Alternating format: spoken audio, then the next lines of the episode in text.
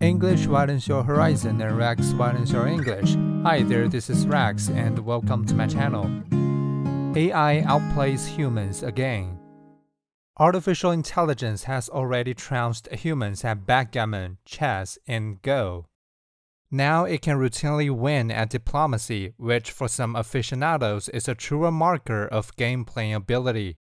Diplomacy, which sees players scrap for control of a pre-First World War Europe, is a very human pastime. Play demands collaboration but also allows for double crossing. In a paper recently published in Science, researchers at Meta, Facebook's parent company, explain how they created Cicero, a program that could play diplomacy and win. Like all AI game playing projects, Cicero learned through reinforcement, making more selected moves as it was rewarded for positive outcomes. But diplomacy also requires players to communicate with others well enough to implement their chosen strategy, whether treacherous or truthful. Thus, Cicero also had to be trained to speak like a human player using vast sets of language data.